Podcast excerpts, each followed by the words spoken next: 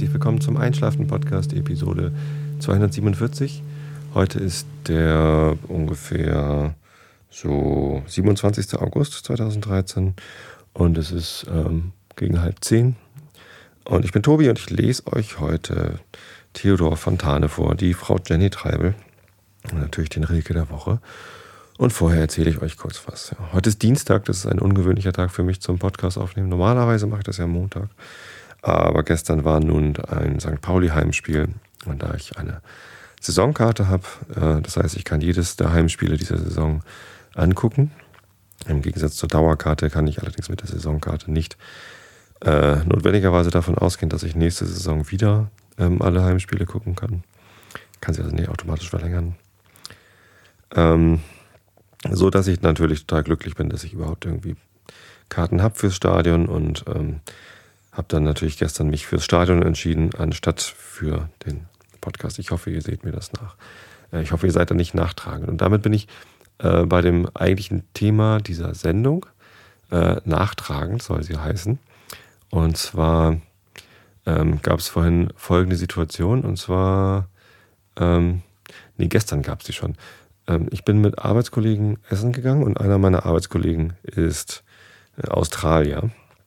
Ja, es handelt sich dabei nicht um ähm, Victoria oder Bernd, die, die sind äh, ja Deutsche in Australien, sondern es handelt sich um einen Australier, der in Deutschland lebt.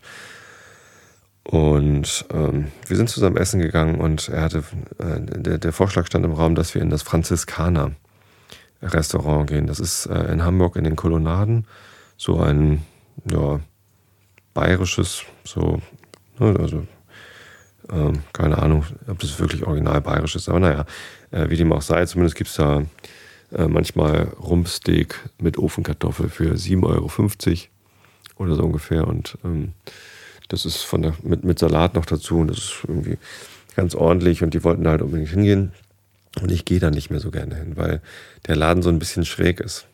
Äh, wir waren da mal drin und die, der, der Wirt, der ist so ein bisschen, bisschen merkwürdig und, und der war dann irgendwie ein paar Mal zu oft merkwürdig. Und dann habe ich eigentlich für mich entschieden, ich möchte da nicht mehr hingehen, weil ich möchte mich ja wohlfühlen, wenn ich mittags essen gehe. Und wenn ich 57 ausgebe, was irgendwie relativ viel ist für ein Mittagessen, finde ich, dann soll das, äh, dann soll das wenigstens irgendwie auch nett sein. Naja, zumindest stand der Vorschlag im Raum und ich dachte, eigentlich möchte ich da nicht hin. Und dann wollte ich ja sagen, naja, ich bin ja nicht nachtragend, ich komm mal mit, vielleicht ist es ja nett. So, äh, Fakt ist, es war äh, nett und äh, auch lecker. Ich habe den Wirt aber auch gar nicht gesehen. Wir haben draußen gesessen und die Bedienung draußen war, war nett. Ähm, aber ich konnte nachtragend nicht sagen, weil ich nicht wusste, was nachtragend auf, auf Englisch heißt. Und dann stand ich da und wollte sagen, ich, ich möchte nicht nachtragend sein ähm, und wusste nicht, was ich sagen sollte. Und dann fiel mir eigentlich ist es ja auch blöd, weil nachtragend ist ein negatives Wort und nicht ist nochmal die Verneinung des negativen Wortes. Und eigentlich könnte man es auch einfach positiv ausdrücken. Und habe dann gesagt, I wanna be forgiving. Also ich möchte da, ja, jetzt fehlt mir fast das deutsche Wort, also äh, ich möchte ähm, nicht ihnen vergeben, sondern ähm, verzeihen, äh, keine Ahnung. Ja, hm, irgendwie ist mir das ist es manchmal so, dass man, dass, dass einem die, das entsprechende Wort in der entgegengesetzten Sprache nicht einfällt. Aber normalerweise ist es ja so, dass mir englische Wörter nicht einfallen, wenn ich das Deutsche habe. Aber jetzt fällt mir gerade das deutsche Wort für forgiving nicht ein. Also vergebend, hm, eben das Gegenteil von nachtragend. Ist eigentlich doof, ne? dass man das Wort nachtragend, dass mir das jetzt gerade so ähm, geläufig ist und das, das eigentlich Positive, wie man eigentlich sein möchte, ähm, das fällt mir jetzt gerade nicht ein. Na, wie auch immer.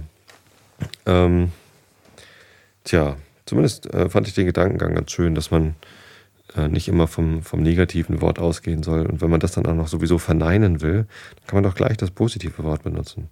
Ich glaube, das äh, hat auch ähm, leichte Sprache so an sich, dass, dass man versucht, das zu verneinen, äh, äh zu, zu vermeiden, äh, diese, diese Verneinungen zu vermeiden, stattdessen eben einfach den gegenteiligen Begriff zu benutzen, damit man nicht so komplizierte Sätze baut. Und leichte Sprache ist ja eine Sache, die ich sowieso sehr gut finde. Hatte ich schon mal das Thema. Ich glaube, beim Kirchentag, als ich über den Kirchentag gesprochen habe, da habe ich über leichte Sprache gesprochen. Ja. Ähm, nachtragend, genau. ansonsten hoffe ich, dass ihr nicht nachtragen seid, dass, äh, dass ich das in der Klasse nicht gesendet habe. Aber anscheinend seid ihr es nicht. Ich habe auf Facebook geschrieben, warum ich nicht gesendet habe äh, und gesagt, wenn ähm, ich äh, bis heute, also bis Dienstag, 1910 Fans auf meiner Facebook-Seite habe, dann äh, freue ich mich ganz toll, weil das erstens dann ganz toll mit dem Gründungsjahr meines Vereins zusammenpasst. Der FC St. Pauli wurde 1910 gegründet. Also da wird schon länger Fußball gespielt am, am Heiligen Geistfeld, aber vorher war das so, ein, so eine äh, Unterabteilung vom, äh, von irgendeinem anderen Turnverein dort.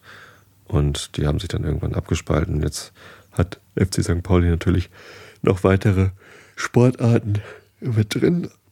Und ähm, ich glaube, der Name FC St. Pauli wurde auch erst später als 1910 irgendwann gemacht. Aber 1910 gab es die ersten äh, vom Verein losgelösten Spiele, also von, von dem Ausgangsverein losgelösten Spiele in, in, Form von so einem FC St. Pauli.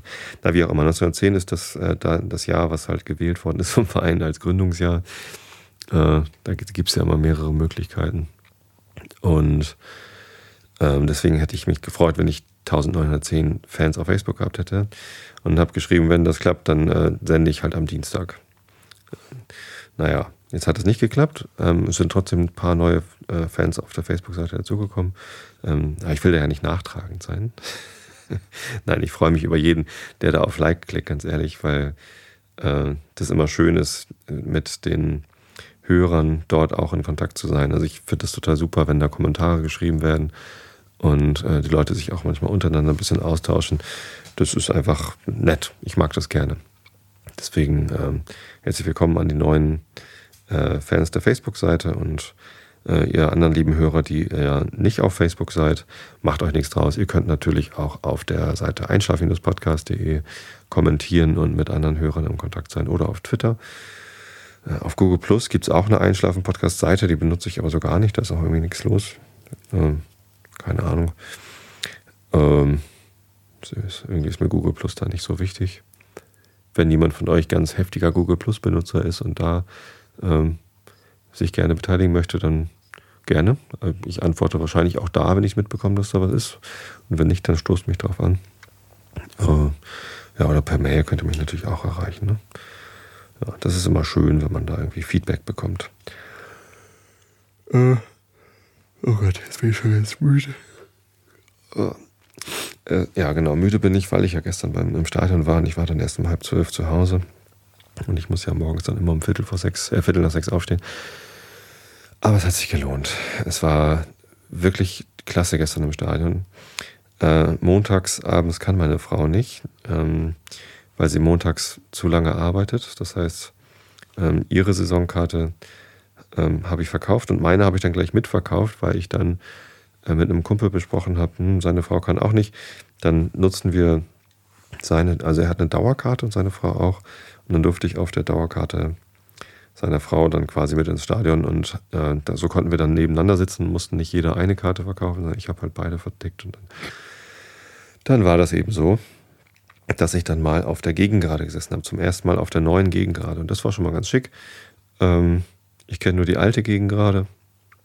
Die neue ist ja auch jetzt erst seit Mitte letzter Saison eröffnet. Also jetzt seit, seit dem letzten Winter. Weiß gar nicht, wann die ersten Spiele, Spiele mit geöffneter Gegengrade waren. Ich glaube, entweder im Dezember oder spätestens im Januar.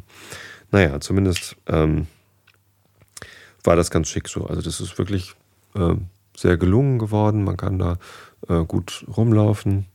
Äh, Im Sitzplatzbereich äh, kann man sich auch gut frei bewegen. Es ist nicht wie auf der Süd, dass man jedes Mal, wenn man vom Getränkestand zum, zu den Sitzplätzen hoch will, äh, seine äh, Karte vorzeigen muss, dass man auch zu den Sitzplätzen hin darf, sondern die Sitzplätze sind da so logistisch getrennt, dass man einmal beim Reingehen ins Stadion seine Karte vorzeigt, dass man in den Sitzplatzbereich rein darf. Und dann kann man sich da oben frei bewegen, eine Wurst kaufen, ein Bier kaufen. Ich habe natürlich alkoholfreies Bier gekauft, ist ja klar. Ähm, und dann zu den Sitzplätzen hingehen kann und zurück. Das ist nämlich manchmal ganz schön unpraktisch, wenn man irgendwie auf der Südkurve ist das so, wenn man da äh, Wurst und Bier holen möchte und das möchte man dann, oder Cola natürlich, ähm, für die Kinder. Dann geht man runter und kauft irgendwie zweimal Currywurst und äh, zwei Cola und dann hat man das alles in der Hand und muss dann wieder hochgehen und muss dann aber noch die Eintrittskarte vorzeigen, damit man auch in die Sitzplätze wieder zurück kann. Das ist ein bisschen unpraktisch. Und das ist auf der Gegend gerade äh, besser gelöst. Und die Sicht ist halt fantastisch. Ne? Das ist jetzt äh, deutlich steiler, als die Gegend gerade vorher war. Geht also weiter hoch. Die ganze Konstruktion ist ja auch viel höher als die alte Gegend gerade. Und es ist ähnlich steil vom, vom Neigungswinkel der Tribüne wie die Süd. Und man kann halt so richtig schön von oben auf das Spielfeld drauf gucken. Ähm, wir saßen drei, vier Sitzreihen unterhalb der Kameras, also hatten so ziemlich den Blick, den man auch hat, wenn man äh, im Fernsehen zugeguckt hat. Und neben den Kameras saß übrigens ähm, der Wolf vom AFM-Radio. Und ich hatte den schon mal gesehen, so auf Fotos, ähm, aber ich, ich, kannte ihn halt noch nicht. Und weil ich ihm halt fast immer zuhöre, wenn er ähm, äh, da dieses AFM-Radio macht, das ist äh, halt ein kostenloser Radiostream aus, den, aus dem Stadion für die Fans. Ist so, so ein bisschen wie Fußballradio, nur halt sehr gefärbt. Ich hatte davon auch schon mal erzählt und dafür Werbung gemacht, ähm, weil es halt von Fans für Fans ist und nicht irgendwie neutrale Radiomoderatoren oder so. Diese tun, als wären sie neutral. Ist ja manchmal ein bisschen anstrengend. Man hört das dann doch immer raus, wen der Radiomoderator jetzt gerade besser findet. Ähm, ja, und, und Wolf macht das nicht allein. Der hat dann meistens noch Co-Moderatoren dabei, aber er ist irgendwie immer da und äh, er macht das halt super. Der redet total schnell, wenn es äh, drauf ankommt und kann die Spielzüge super gut beschreiben. Man kann die Augen zumachen und hat das Spiel fast vor sich. Äh, ist halt auch sehr emotional und reißt einen so richtig schön mit, wie er das macht. Und dann dachte ich, na, gehst mal hin und sagst ihm Danke. Ähm, bin ich hingegangen, habe mich so ein bisschen wie so ein Fanboy gefühlt und habe ihm gesagt, ja, hallo, ich bin Tobi und ähm, bin großer Fan von dir und höre das immer. Und er hat sich gefreut und äh, kurz geplaudert. Wir wussten dann gar nicht so genau, worüber. Und dann habe ich noch gesagt, ah, und ihr macht ja jetzt auch diesen neuen Podcast. Es gibt nämlich einen neuen Podcast, äh, erscheint im Übersteiger. Ich habe leider den Namen vergessen. Ich glaube, Millanton. Ja, genau, Millanton war das. Ähm, also wenn ihr äh, im Übersteiger, das ist so ein Fanzine, das gerade 20 Jahre alt geworden ist übrigens. Herzlichen Glückwunsch nochmal an dieser Stelle. Guckt auf blog.übersteiger.de, da findet ihr dann die, die Podcast-Episoden auch. Und ähm, das machen der Sebastian Grant und der Mike Krükemeyer und der Wolf und noch ein paar andere Leute. Ähm, Gegenraten Gerd ist auch dabei. Der Christoph. Und ähm, ja, das, das ist sehr nett. Und da habe ich dann noch nie nochmal darauf angesprochen, dass ich mich da auf die nächste Episode freue. Und das, ja, das war so ganz nett. Und dann habe ich mich halt auch wieder von den Socken gemacht. Er, er, kannte mich natürlich nicht. Und ich wollte jetzt auch nicht sagen, oh, ich mache auch einen Podcast oder so. Das wäre irgendwie auch komisch gewesen. Ähm, aber ich wollte ihm einfach mal sagen, dass er halt treue Hörer hat, die, die ganz begeistert sind, weil es eben gut ist, Feedback zu kriegen. Ich weiß halt, wie gut sich das anfühlt, Feedback zu kriegen, deswegen wollte ich ihm das auch können. Und ich glaube, er hat sich auch gefreut. Aber merkwürdig ist die Situation schon. Umso mehr freue ich mich über jeden von euch, der mir Feedback gibt, weil ich jetzt auch weiß, wie sich das anfühlt, Feedback zu geben. Äh, ist im ersten Moment vielleicht ein bisschen komisch, aber seid euch gewiss, ähm, es ist gern gehört und gern genommen ja, ähm, versöhnlich wird übrigens vorgeschlagen im, im Chat als ähm, Gegenstück zu nachtragend. Stimmt, das ist ganz gut. Danke Distemper für diesen Tipp.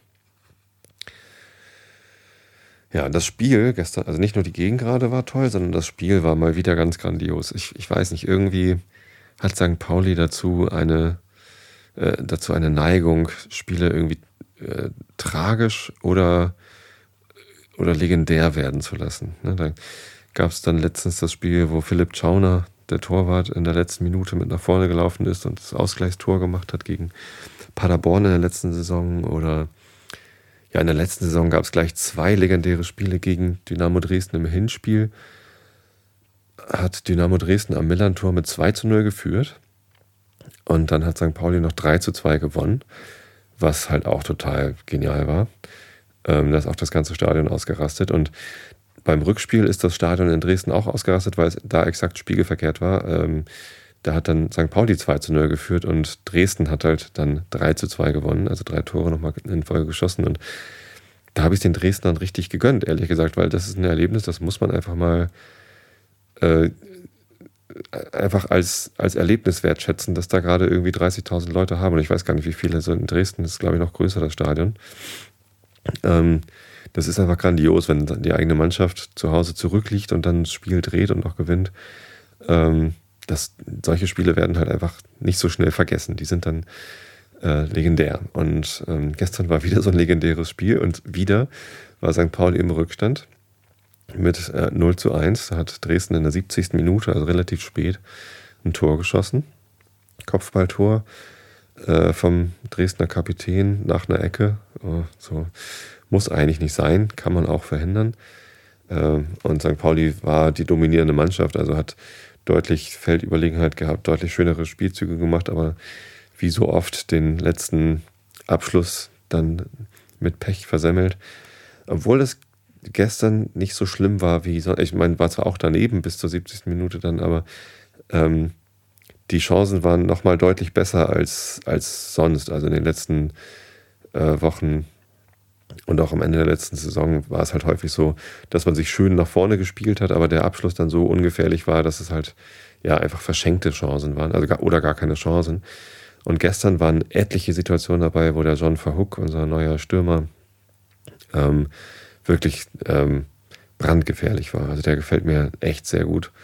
Super tolle Flanken dabei gewesen von Halstenberg zum Beispiel, äh, von ähm, Schatkowski, einer der besten Spieler wieder auf dem Platz, äh, und auch äh, von Finn Bartels, der ja seine beste Zeit am Millantor schon hinter sich hat, aber trotzdem noch, also der ist uns einfach ans Herz gewachsen. Ich mag den total gern. Ähm, hat gestern mit Turban weitergespielt, weil er mit irgendwem, ich glaube mit Markus Thuran, mit unserem Innenverteidiger zusammengeknallt ist und dann ähm, äh, eine, eine blutende Wunde am Kopf hatte und dann hat er so einen Kopfverband gehabt und dann damit weitergespielt. Das, der hat sich halt auch richtig schön reingekämpft in das Spiel. Naja, also kurze Zeit nach diesem 0 zu 1, ähm, wir saßen halt alle auf den Tribünen und haben uns gegrämt oder standen. Ähm, ahnten schon die Katastrophe auf uns zurollen, aber dann kam halt ziemlich schnell danach der Ausgleich durch ein sehr schönes Tor von äh, Herrn Kringe, der übrigens gerade 31 Jahre alt geworden ist, einer der Oldies in der Mannschaft. Ähm, nach einem Freistoß, den übrigens Finn Bartels rausgeholt hat und geschossen war der Freistoß, glaube ich, von Schatkowski, also alle, die ich gerade eben genannt habe, waren dann schon fast beteiligt. Ähm, und dann stand es 1 zu 1 ähm, und, und alle waren halt wieder voller Hoffnung. Das Stadion wurde dann auf einmal wieder richtig laut. Es war vorher eine Zeit lang eher ruhig, das Stadion. Wahrscheinlich auch, weil es einfach so spannend war. Ähm, ich saß da halt total gebannt und, und war, war sehr ähm, ja, begeistert von dem Spiel. Da stand es 1 zu 1 und ähm, in einer ziemlich blöden Abwehraktion äh, bei einem Konter hat ähm, Herr Nerich, Bernd Nerich, unser neuer äh, Rechtsaußenverteidiger, den ähm, heranstürmenden Dresdner Spieler, der, wenn, wenn, wenn Nerich einfach weitergelaufen wäre, dann wäre da halt nichts passiert. Das war jetzt keine, keine Riesenchance, die die Dresdner hatten. Die waren halt ja, im, im, Vorwärtsgang, aber es war jetzt nicht so, dass der Dresdner sich einfach nur noch hätte drehen müssen und schießen. Nein, ähm, aber Nerich pflügt ihn weg, ziemlich, ziemlich platt, war halt auch zu langsam und äh, gibt elf Meter. Äh, und ähm, wir hatten noch jemanden mit dabei, den, den Matthias, einen Arbeitskollegen, äh, weil Gaven, mein Kumpel, hatte noch eine weitere Karte übrig.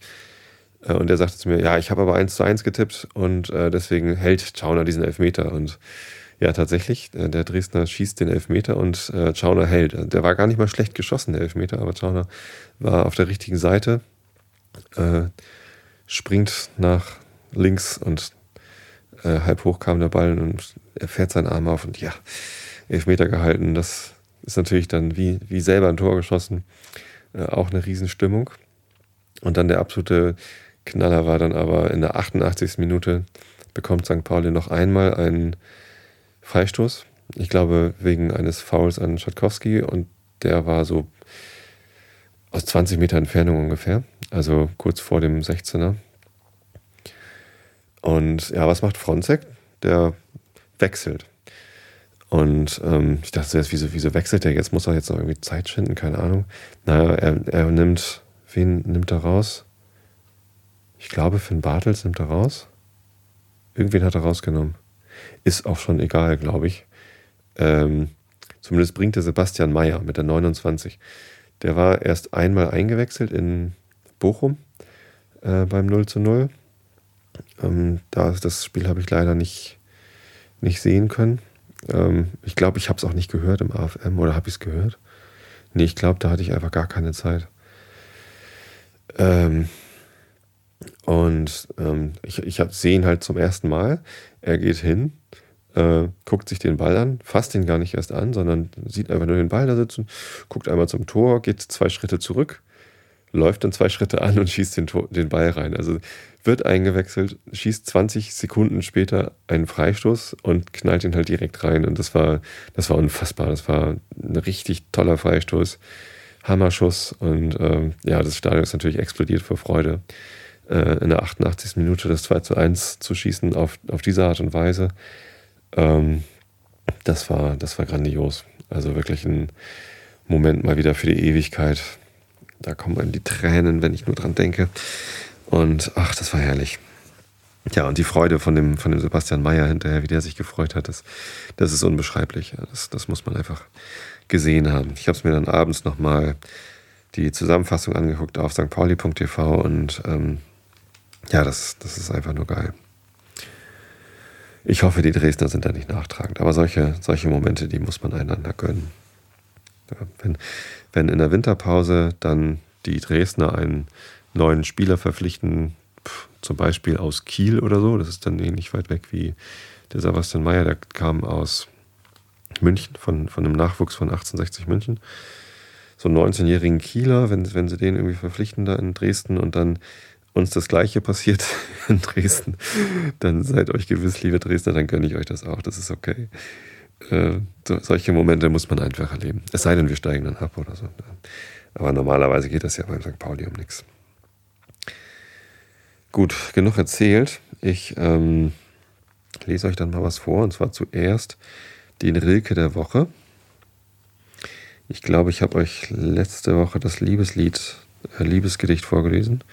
Bin mir nicht mehr ganz sicher, ehrlich gesagt. Wenn nicht, dann mache ich das nächste Woche. Diese Woche lese ich euch nämlich vor Alcestis. Ein etwas längeres Gedicht. Tatsächlich. Mal gucken, wie lang das ist. Vielleicht brauche ich dann gar kein Jenny Treibel vorzulesen. Soll ich sicherheitshalber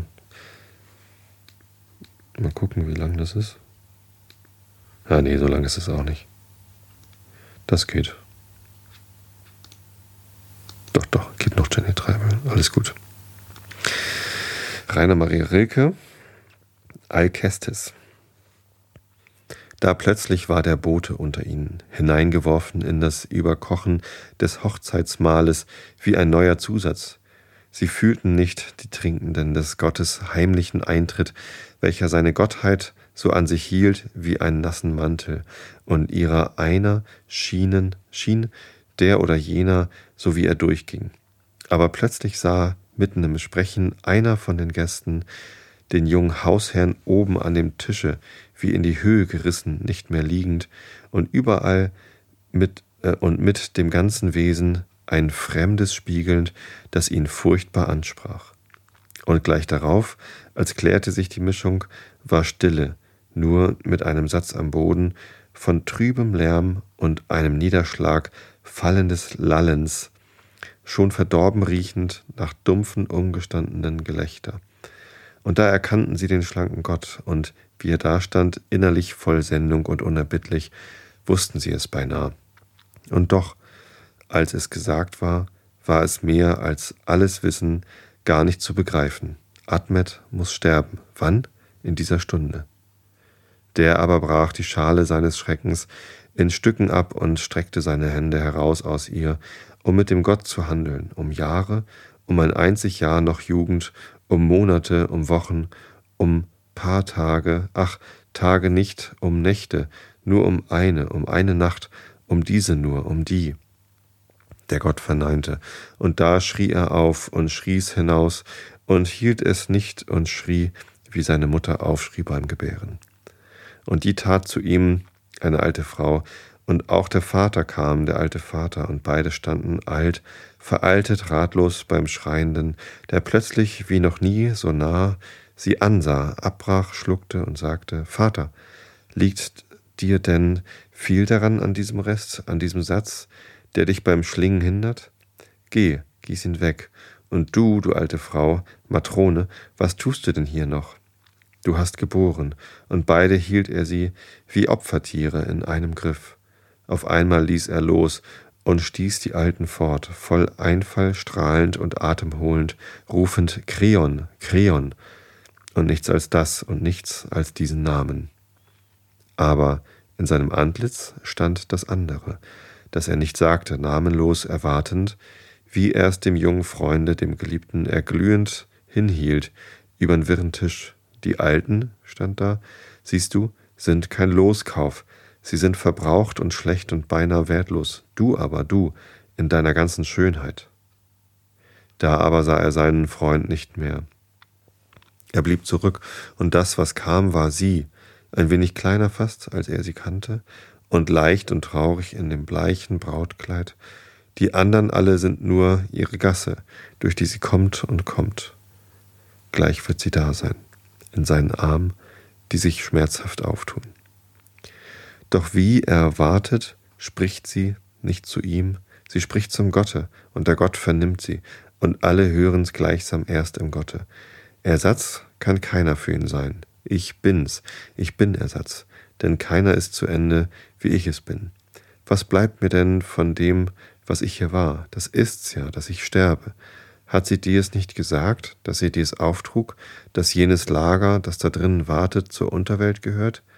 Ich nahm mir Abschied, Abschied über Abschied. Kein Sterbender nimmt mehr davon. Ich ging ja, damit das alles unter dem begraben, der jetzt mein Gatte ist, zergeht, sich auflöst. So führ mich hin, ich sterbe ja für ihn. Und wie der Wind auf hoher See, der umspringt, so trat der Gott fast wie zu einer Toten und war auf einmal weit von ihrem Gatten, dem er versteckt in einem kleinen Zeichen die hundert Leben dieser Erde zuwarf, der stürzte taumelnd zu den beiden hin und griff nach ihnen wie im Traum. Sie gingen auf den Eingang zu, in dem die Frauen verweint sich drängten aber einmal sah er noch das Mäd des Mädchens Antlitz, das sich wandte mit einem Lächeln, hell wie eine Hoffnung, die beinahe ein Versprechen war, erwachsen, zurückzukommen aus dem tiefen Tode zu ihm, dem Lebenden. Da schlug er jäh die Hände vors Gesicht, wie er so kniete, um nichts zu sehen mehr nach diesem Lächeln. Alright. Tja. Ist mehr so Freestyle-Gedicht, ne? Kann man mal machen. Ich wusste nicht, dass der Rainer Maria Rilke schon so modern war. Aber ich finde es nicht schlecht. Geht ordentlich ab. Ich bin ein bisschen heiser noch.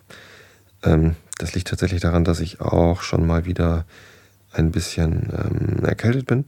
Aber glücklicherweise, ähm, glücklicherweise äh, ist das das erste Mal seit, seit Ewigkeiten, dass die Erkältung nicht irgendwie zu einer Halsentzündung oder Stirnhöhlenentzündung oder sonst wie was führt, sondern die geht schon wieder weg.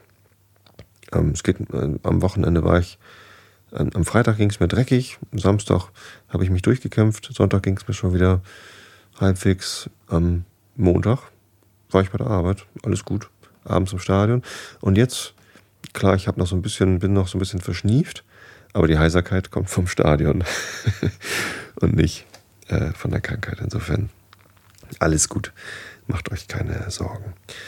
Und ich musste nur gerade an diese Werbung denken. Es gibt ähm, irgend so Energielieferant, glaube ich, macht äh, Werbung für, für Borussia Dortmund oder mit Borussia Dortmund oder so. Und da gibt es so einen schicken Werbespot im Fernsehen, wo äh, ein Typ beim Bäcker reinkommt und völlig heiser irgendwie äh, irgendwas bestellt und die Bäckerin ist auch total heiser. Ähm, und, oder Bäckereifachverkäuferin, keine Ahnung, wie der korrekte Begriff ist. Äh, und dann ist dann noch einer und die äh, schlagen sich halt so auf die Schulter und oh, alle sind total heiser und dann kommt einer rein und hat eine total klare Stimme äh, und sagt Guten Morgen und ich würde gerne jetzt hier irgendwie äh, was bestellen. Und alle gucken ihn total überrascht an. Und als ich diesen Werbespot das erste Mal gesehen habe, dachte ich, jetzt zieht er halt seine äh, Wick Kräuterpastillen, keine Ahnung was, Hustenbonschen raus und bietet sie allen an und alle sind ganz überrascht, wie schnell man irgendwie so ein Husten loswerden kann. Aber das ist nicht das, was passiert, sondern alle lachen sich kaputt. Ähm, also alle, die heiser sind, lachen sich irgendwie über den Typen kaputt und der, der steht halt völlig verdattert da. Äh, und die Moral von der Geschichte ist, ähm, wer am Montag nicht heiser ist, der hat wohl am Wochenende, war wohl am Wochenende nicht im Stadion und hat nicht nicht alles gegeben. Und ja, dieser Energielieferant, der gibt halt alles für, für, für seinen Verein. Ähm, fand, ich, fand ich sehr amüsant. Naja, so statt Guten Morgen sage ich jetzt Gute Nacht und äh, sage Augen zu und zugehört. Frau Jenny Treibel von Theodor Fontane bei 8% in der Kindle-Ausgabe. Einige der befreundeten Fabrikbesitzer aus der Köpenicker Straße lösten in ihren Chaisen mit niedergeschlagenem Verdeck die, wie es schien, noch immer sich besinnende Vogelsangsche Droschke rasch und beinahe gewaltsam ab.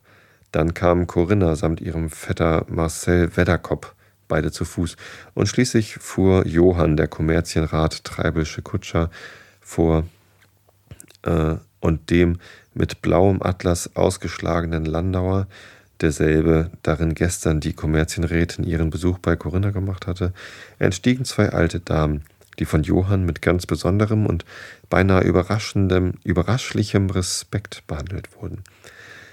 Er erklärte sich dies aber einfach daraus, dass Treibel gleich bei Beginn dieser ihm wichtigen und jetzt etwa um dritthalb Jahre zurückliegenden Bekanntschaft zu seinem Kutscher gesagt hatte: Johann, ein für allemal, diesen Damen gegenüber immer Hut in Hand.